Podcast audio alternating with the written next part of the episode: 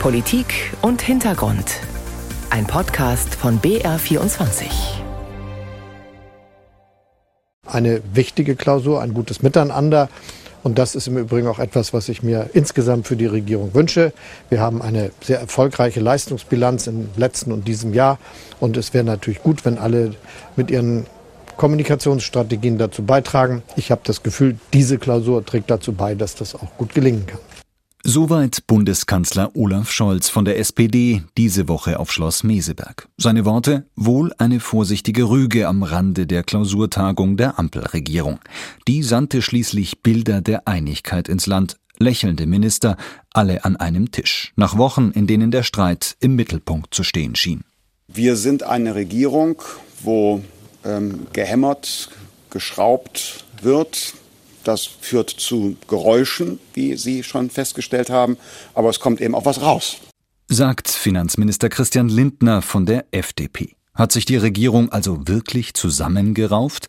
Unter anderem darum wird es gehen in der nächsten knappen halben Stunde mit Informationen und Analysen zur Innen- und Außenpolitik. Genauer ansehen werden wir uns auch den Verteidigungshaushalt und wir blicken nach Afrika, wo es diese Woche zu einem neuerlichen Militärputsch gekommen ist. Ich bin Kilian Neuwert. Herzlich willkommen zu Politik und Hintergrund.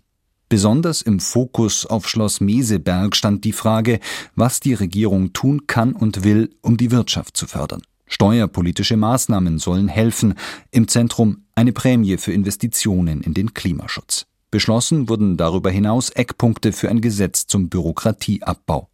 All das lässt hoffen, dass die Ampel den Ernst der Lage erkannt hat, analysiert Martin Ganselmeier. Ein Kommentar. Schon zum fünften Mal hat sich die Ampelregierung in der ländlichen Idylle auf Schloss Meseberg in Klausur begeben. Jedes Mal gab es anschließend die Hoffnung, der viel zitierte Geist von Meseberg möge der Regierungsmannschaft zu mehr Teamgeist verhelfen. Gehalten haben die guten Vorsätze nicht sehr lange. Zu unterschiedlich sind die politischen Vorstellungen der drei Ampelparteien. Insbesondere Grüne und FDP trennen bei vielen Themen Welten. Deshalb ist es gut, dass Scholz und Co. anders als nach früheren Klausuren nicht mehr vom guten Miteinander schwärmen, sondern ihre Arbeit nüchterner als Hämmern und Schrauben beschreiben, das künftig möglichst geräuschloser stattfinden soll. In der Tat, so schlimm wie zuletzt darf es nicht weitergehen. Den desolaten Fehlstart nach der Sommerpause haben alle Kabinettsmitglieder als Tiefpunkt erkannt. Dringend nötig ist jetzt eine Rückbesinnung auf die Tugenden des ersten Regierungsjahres. Da bewies die Ampel unter den schwierigen Bedingungen der Zeitenwende Mut und Tatkraft. Die existenzielle Krise des Gasmangelwinters wurde gut bewältigt. Doch kaum war das geschafft, ging es im zweiten Regierungsjahr immer häufiger um parteipolitische Profilierung.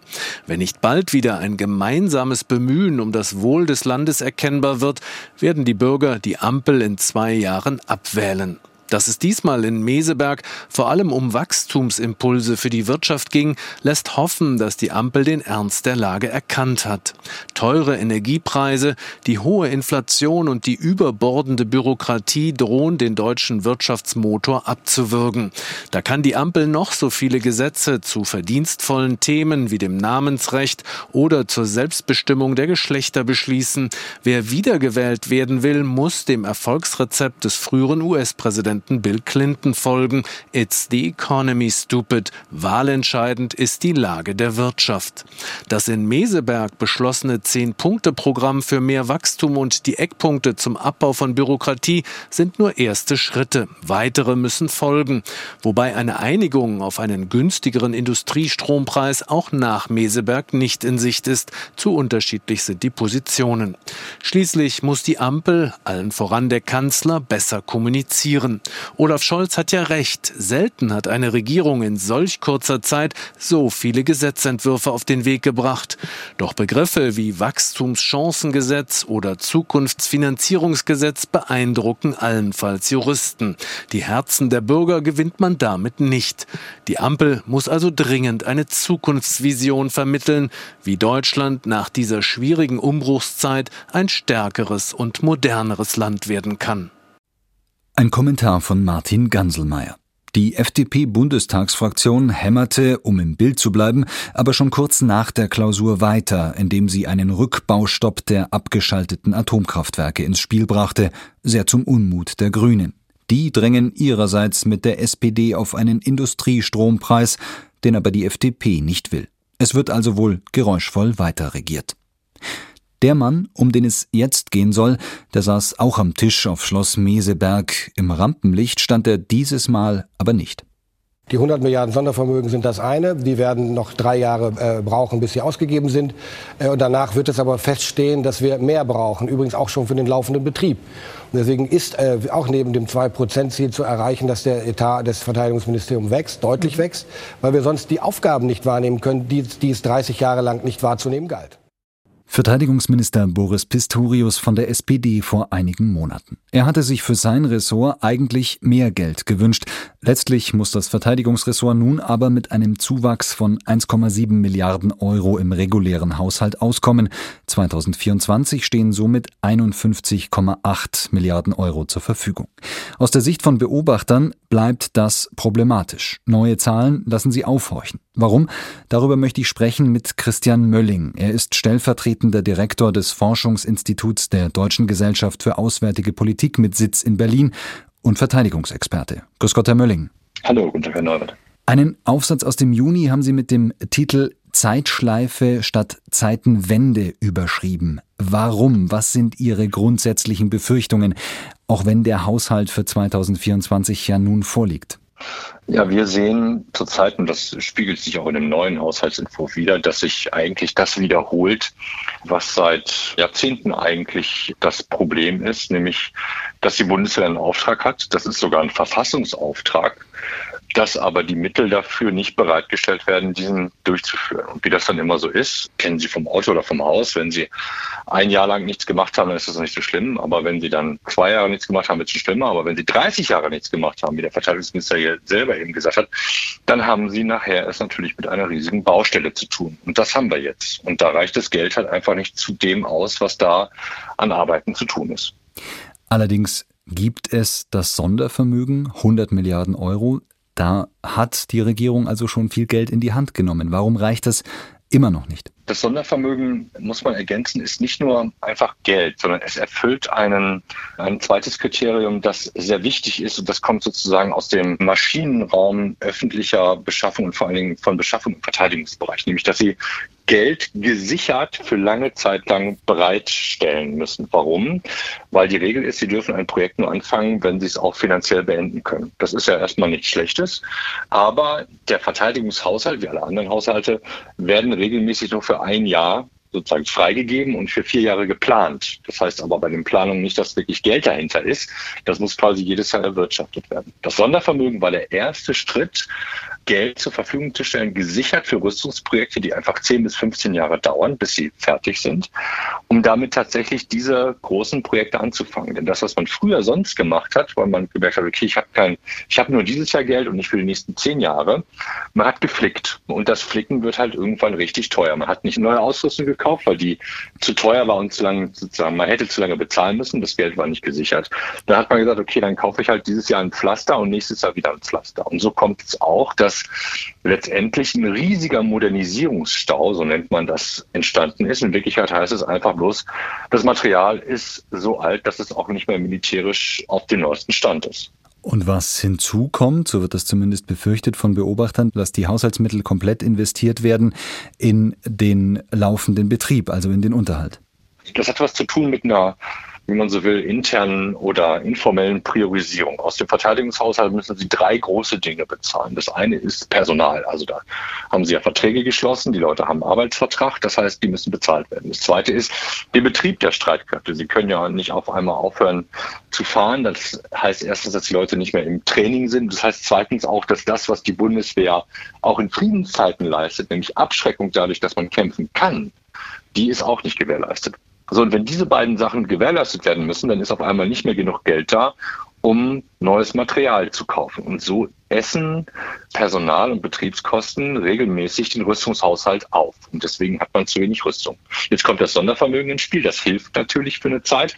Aber das ist sozusagen nur eine kurzfristige Lösung, weil die 100 Milliarden gar nicht den Gesamtbedarf der Bundeswehr an neuem Material abdecken. Und das heißt, es ist jetzt schon zu wenig und man muss quasi jetzt schon planerisch streichen. Bestimmte Dinge werden wir nicht können. Und das Sondervermögen, muss man auch sagen, ist ein Pflaster gewesen, mit dem man eigentlich erstmal nur das an, an Versprechungen erfüllen wollte, die man 2014 gegeben hat und bis 2022 immer noch nicht erfüllt hatte gegenüber der NATO, was heißt gegenüber unseren Alliierten, denen wir geschworen haben, dass wir ihnen beistehen, so wie sie uns geschworen haben, dass sie uns beistehen im Falle eines Krieges. Sie sprechen das 2-Prozent-Ziel der NATO an. Es ist ohnehin in aller Munde. Die Bundesregierung hat sich dazu bekannt, 2 Prozent des Bruttoinlandsproduktes für Verteidigung auszugeben. Gesetzlich verankert werden soll das entgegen ursprünglichen Ankündigungen nun ja aber doch nicht. Wie ist das aus Ihrer Sicht zu bewerten? Ja, da hat jetzt jemand Angst vor der eigenen Courage gekriegt. Es ist aus meiner Sicht, ob man es jetzt gesetzlich verankert, klar, das hat nochmal einen anderen Zug ähm, für die für das Parlament und für die Bundesregierung. Man muss, glaube ich, so sehen. Das ist vor allen Dingen eine politische Formel. Sie ist analytisch nicht unbedingt super, aber sie ist politisch halt sehr wirksam, weil sie so unheimlich griffig ist. Und es ist tatsächlich so, dass eben weil wir 30 Jahre lang nicht genug Geld ausgegeben haben, die Investitionen, die wir machen müssen, locker das 2-Prozent-Ziel äh, erfüllen und sogar darüber hinausgehen. Von daher ist das sozusagen alles aus der jetzigen Situation heraus analytisch, wissenschaftlich begründbar. Aber der wichtige Punkt ist, der Bundeskanzler selber hat sich darauf verpflichtet und er ist im Wort. Es ist eines der am meisten dokumentierten Zitate wahrscheinlich der letzten zwei Jahre, dass wir jedes Jahr zwei Prozent ausgeben wollen. So, und das steht da jetzt auf einmal. Und jetzt muss man sich überlegen, wie man ähm, dieser Verantwortung nachkommen will. Und im Grunde genommen heißt es, man muss das Geld ausgeben oder man wird wortbrüchig. Könnte die Bundeswehr, wenn Sie sagen, man muss das Geld ausgeben, könnte die Bundeswehr nicht einfach auch sparen oder vielleicht besser haushalten? Andere Ressorts müssen das ja auch tun. Natürlich können die Bundeswehr sparen. Die Bundeswehr hat 30 Jahre lang gespart, aber dann können sie halt nicht die Ergebnisse erzielen, die man vorgegeben hat zu erzielen. Und da muss man ganz klar sagen, diese Ergebnisse, die sind ja nicht aus der, weil das, was man da leisten muss, das nennt man immer die militärischen Fähigkeiten, also das, was man als militärischen Output zur Verfügung stellen muss. Die sind nicht willkürlich gewählt, sondern die sind unter den 30 Staaten der NATO vereinbart, dass man sagt, wir wollen gemeinsam Verteidigung machen. Jeder trägt was dazu bei. Dadurch alleine sparen wir bereits schon. Es baut nicht jeder eine volle, volle Verteidigung auf. Es heißt aber auch, dass damit der militärische und der politische Effekt von Verteidigung erzielt wird, nämlich Abschreckung, dass alle dazu beitragen müssen. Und jetzt ist Deutschland einfach in diesem Verbund der 30 Staaten mal nicht Malta oder Luxemburg, sondern wir sind ähm, von der Größe der Armee und von der Größe des Finanzvolumens her ein sehr wichtiger Staat. Sagt Verteidigungsexperte Christian Mölling von der Deutschen Gesellschaft für Auswärtige Politik. Herr Mölling, lassen Sie uns auf die Rolle Deutschlands in der NATO schauen, nochmal expliziter. Diese Woche war der Generalinspekteur der Bundeswehr, also der höchste Soldat des Landes, in Litauen zu Besuch. Dort will Deutschland bald dauerhaft Kampftruppen stationieren. Eine Brigade hat die Bundesregierung versprochen, etwa 4000 Soldatinnen und Soldaten also. The roadmap we have set to ourselves is very ambitious. By the end of this year, the entire planning process is completed so that we can enter into the implementation phase in 2024. Wir hören Carsten Breuer, den Generalinspekteur der Bundeswehr. Er sagte bei seinem Besuch, die Planungen sollen noch in diesem Jahr abgeschlossen sein. Nächstes Jahr soll es losgehen mit der Umsetzung. Das Projekt Eine Brigade dauerhaft in Litauen stationieren, das nennt er selbst ambitioniert. Der General sagt, sein Herzensanliegen, das seien attraktive Lebensbedingungen für die Soldatinnen und Soldaten sowie für deren Familien in Litauen. Die sollten sich am Ende fragen, warum sie wieder nach Hause müssten. I'm convinced after setting these conditions, the question will not be, why should I go to Lithuania?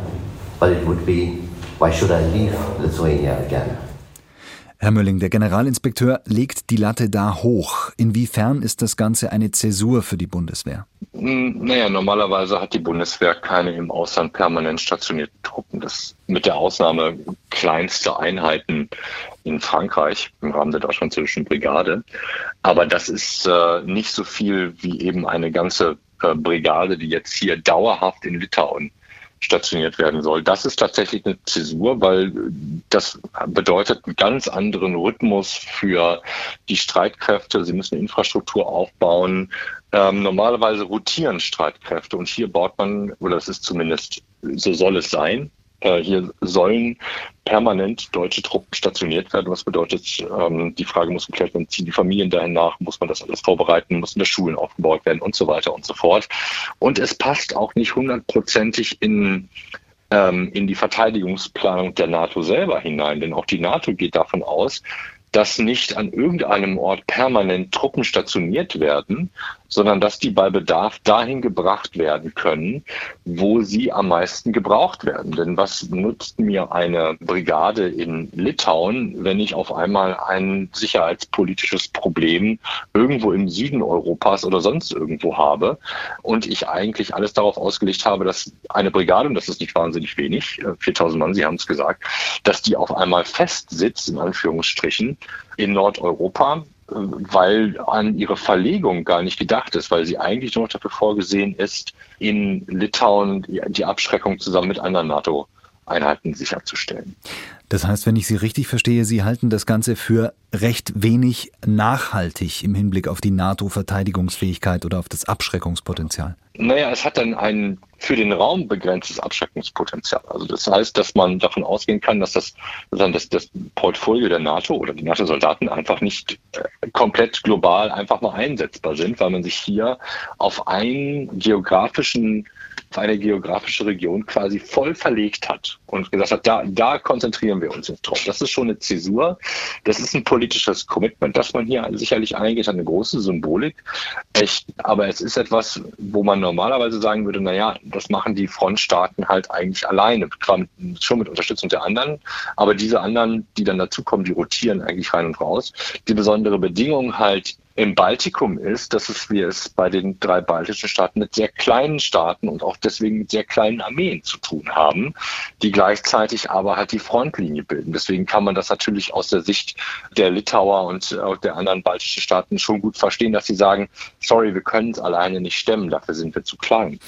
Wagt sich Deutschland da ein Stück weit vor im Bündnis oder wie sehen das die anderen NATO-Partner, diesen deutschen Vorstoß, eine Brigade dauerhaft in Litauen zu stationieren? Es weicht ja ein bisschen ab von dem, was die anderen machen im Moment. Genau, ich glaube, das, das hat, beschaut man schon mit, mit gemischten Gefühlen im, im Rahmen der NATO-Staaten und hofft, dass daraus jetzt nicht ein Präzedenzfall wird, dass das mehrfach so sein soll. Denn wenn Sie aus Lissabon oder aus Madrid auf die NATO gucken oder auf Europa gucken, dann haben sie halt doch eine, eine etwas andere sicherheitspolitische Perspektive auf Europa.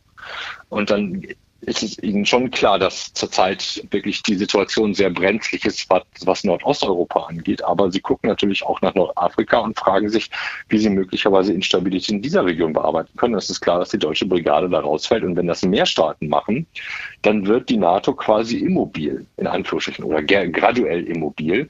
Und das kann natürlich nicht das Ziel sein, weil das bedeutet dann, dass sie eigentlich, wenn man jetzt von der reinen Lehre herkommt, wieder mehr Soldaten haben muss, ähm, die dann flexibel eingesetzt werden können. Also die Anzahl der Soldaten müsste quasi wieder steigen. Man geht weg von einem flexiblen Konzept hin zu einem Stationierungskonzept. Das ist schon, wenn man es positiv sagen will, ein Novum. Dennoch passt es ja wohl in die Verteidigungsplanung nach allem, was man hört. Also man hat dem zugestimmt und nicht pauschal gesagt, das, was ihr Deutschen da macht, das wollen wir so nicht haben, so nicht sehen. Nein, man will natürlich jetzt weder die Deutschen noch die Litauer vor den Kopf stoßen. Aber das eine ist, dass man, dass man sozusagen politisch als Kompromisslösung jetzt erstmal findet. Und das, was man militärisch, der militärische Oberbefehlshaber, der sagt, muss halt sagen, na ja, sorry, die Truppen, die fehlen mir jetzt. Die kann ich halt nicht so frei einsetzen, wie ich das mit anderen Truppen kann das verändert meine Kalkulationen. Das stärkt auf der einen Seite natürlich die permanente Abschreckung im Nordosteuropa, aber da muss man auch sagen, macht die eine Brigade jetzt alleine noch nicht den großen Unterschied. Gleichzeitig habe ich eben eine, eine Reduzierung meiner Flexibilität, wenn ich möglicherweise im Schwarzen Meer auf einmal eine Situation habe, wo ich eigentlich äh, ganz viele Soldaten bräuchte. Herr Mülling, dann sage ich an dieser Stelle vielen Dank für Ihre Einschätzungen. Sehr gerne. Bedroht fühlen sich in der aktuellen Lage nicht nur die Balten, über die wir gesprochen haben, auch vielen Menschen in Polen geht das so. Wohl auch deshalb jubelten vor wenigen Tagen etwa 300.000 einer Militärparade in Warschau zu. Martin Adam berichtet über das Empfinden der polnischen Bevölkerung und über die Lage an der polnisch-belarussischen Grenze. Der Boden vibriert, als die schweren Panzer vorbeirollen. 300.000 Menschen sind laut Verteidigungsministerium gekommen, um sich Mitte August bei der Militärparade in Warschau schweres Kriegsgerät anzuschauen. Um zu begutachten, was der polnische Verteidigungsminister in den letzten Monaten eingekauft hat aber auch um sich ein wenig versichern zu lassen, dass sich Polen im Ernstfall verteidigen könnte. Es ist sehr gut, unsere Armee zu sehen. Das überzeugt, dass sich jemand um unsere Sicherheit kümmert. Das ist ein Zeitpunkt der Geschichte, an dem wir noch nicht wissen, was in Zukunft passieren wird. Also freuen wir uns, dass sich jemand kümmert, dass unsere Steuern in Rüstung investiert werden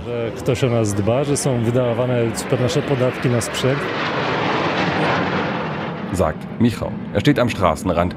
Eben sind ein paar Kampfjets in Formation über ihn hinweggeflogen. Ein paar Meter weiter schaut Aneta zu. Ich habe den Eindruck, unsere Armee entwickelt sich, also nach dem, was ich hier gesehen habe. Das beruhigt auf jeden Fall, wobei ich es lieber hätte, wenn man das nie einsetzen müsste. Der russische Angriff auf die Ukraine bedroht auch die Sicherheit Polens.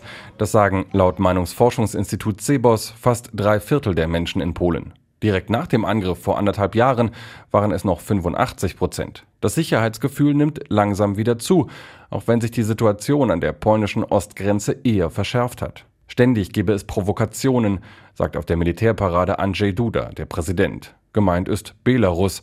Das Land sei lange ein nicht bedrohlicher Nachbar für Polen gewesen, sagt der Journalist und Sicherheitsexperte Marek Schwerczynski. Sicherheitstechnisch habe man sich auf die russische Exklave Kaliningrad konzentrieren können, bis das Regime von Alexander Lukaschenka 2021 plötzlich mehrere Zehntausend Geflüchtete an die polnische Grenze schleuste, Richtung EU.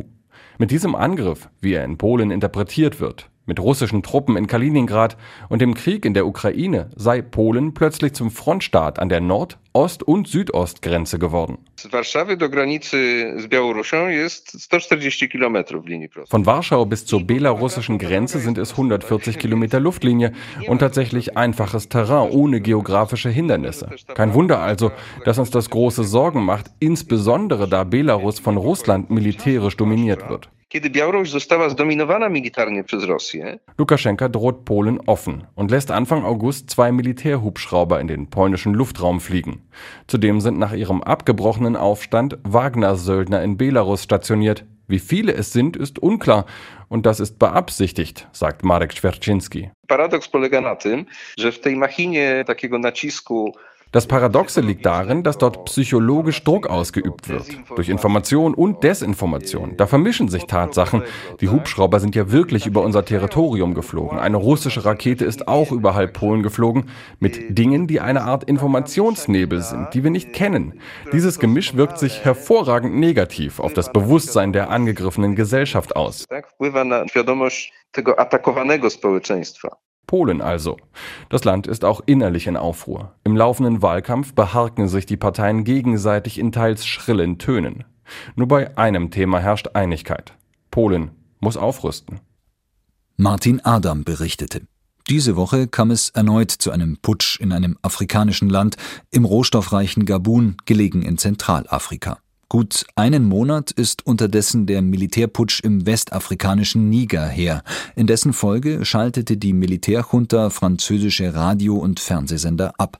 Genau das hatten auch die Militärs in den Nachbarstaaten Mali und Burkina Faso nach ihrer jeweiligen Machtergreifung getan. Wie steht es jetzt um die Pressefreiheit in Niger? Welche Informationen bekommt die Bevölkerung noch? Diesen Fragen ist Dunja Sadaki nachgegangen. Funkstille im wahrsten Sinne des Wortes. Seit fast einem Monat sind die Programme des französischen Radiosenders Radio France International RFI und des Fernsehsenders France 24 in Niger nicht mehr empfangbar. Ähnlich wie in den Nachbarstaaten Burkina Faso und Mali, wo die an die Macht geputschten Militärregierungen ebenfalls diese Sender abgeschaltet hatten. Die Union der Journalisten der Freien Afrikanischen Presse, UJPLA, mit Sitz in Abidjan in der Elfenbeinküste, kritisiert die Suspendierung der französischen Medien. Die Nichtregierungsorganisation hat Mitglieder in 35 Ländern des Kontinents. Präsident Noël Jao. Für uns ist es fundamental. Medien, welche auch immer zum Schweigen zu bringen, stellt einen schwerwiegenden Verstoß gegen die Pressefreiheit dar. Und unsere Organisation kann das nicht dulden. Erst Ende August hatten mehrere afrikanische Medienorganisationen an die Militärs appelliert, die Pressefreiheit im Land zu achten. Darunter auch Reporter ohne Grenzen. Laut Pressesprecher Christopher Resch aus Berlin sei eine deutliche Zunahme von Angriffen auf die Pressefreiheit seit dem Putsch zu bemerken. Wir haben glücklicherweise keinen ähm, getöteten Journalisten, keine Journalistin. Wir haben auch keinen, der gerade inhaftiert ist. Ähm, das ist schon mal gut, da freuen wir uns drüber. Ähm, also wir haben so ein stetiges, leichtes Bedrohungsniveau, aber wir sehen Einschüchterungen. Ähm, das geht zum Beispiel, dass Menschen angerufen werden, wenn sie kritische Posts auf Social Media verfassen ne, und dann mit dem, naja, mit, mit dem Wunsch, das doch bitte sein zu lassen. Ähm, es, es passiert, dass Fernsehteams in, von einer aufgebrachten Menge ähm, geschubst wurden und äh, verprügelt wurden zu einem Teil. Ähm, aber ja, generell, die Bedrohungen gehen auf eher niedrigerem, niedrigerem Niveau, aber von vielen Seiten aus. Das kann man so sagen. Nigrische Journalisten, mit denen das ARD-Studio Nordwestafrika gesprochen hat, berichten, noch könnten sie ihre Arbeit mehr oder weniger wie zuvor ausüben. Die Sorgen seien allerdings da. Euh, ich selbst bin noch auf keine Probleme gestoßen. Sicherlich anders sieht das bei Auslandskorrespondenten aus, die zurzeit sehr darauf achten, welche Informationen sie verbreiten.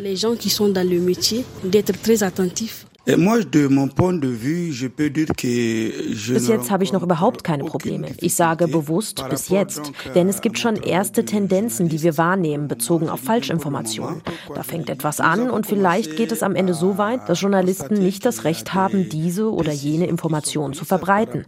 Das Militär ist an der Macht und jeder weiß, dass mit dem Militär die Meinungs- und Pressefreiheit nicht vollständig gewährleistet ist. Sadibo Marron ist Direktor des Westafrikanischen Afrika-Büros von Reporter ohne Grenzen. Er sieht das, was in Niger passiert, als Kettenreaktion im Sahel und warnt, die Sahelzone entwickle sich zu einem Gebiet der Nichtinformation, so Marron. Zunächst haben wir da bewaffnete Banden, die Lokalradios zerstören, sei es in Niger, Burkina Faso oder Mali. Sie zwingen den Menschen ihre Agenda auf. Sie sind es aber auch, die Journalisten entführen. Und wir erleben es auch, dass Teile der Bevölkerung zur Verteidigung der Militärs agieren. Da sind Bürger, oft auch Soldaten, die sehr nah an den Militärjuntas dran sind. Sie haben die Mittel, soziale Netzwerke zu überfluten, Journalisten zu kritisieren und sie unter Druck zu setzen setzen. Euh, euh, In den Straßen Nigers wurden die Putschisten nach ihrer Machtergreifung bejubelt. Das war auch nach den beiden Militärputschen in den Nachbarstaaten so. Eine freie Presse stehe der Beliebtheit der Militärs aber im Weg, so Marron. Immerhin stehen auch nationale Armeen immer wieder wegen Menschenrechtsverletzungen am Pranger. Die Militärjuntas hätten daher auch kein Interesse, dass diese oft gewalttätigen Übergriffe von unabhängigen Medien dokumentiert würden. Dunja Sadaki berichtete, einen Monat nach dem Putsch in Niger. Ans Herz legen möchte ich Ihnen in diesem Zusammenhang den Podcast Ein Thema Drei Köpfe aus unserer Redaktion. In der vorletzten Folge ging es um den Putsch in Niger und um die Frage, welche Verantwortung der Westen trägt. Ein Thema Drei Köpfe finden Sie zum Beispiel in der ARD Audiothek. Ihnen danke fürs Zuhören. Machen Sie es gut, sagt Kilian Neuwert.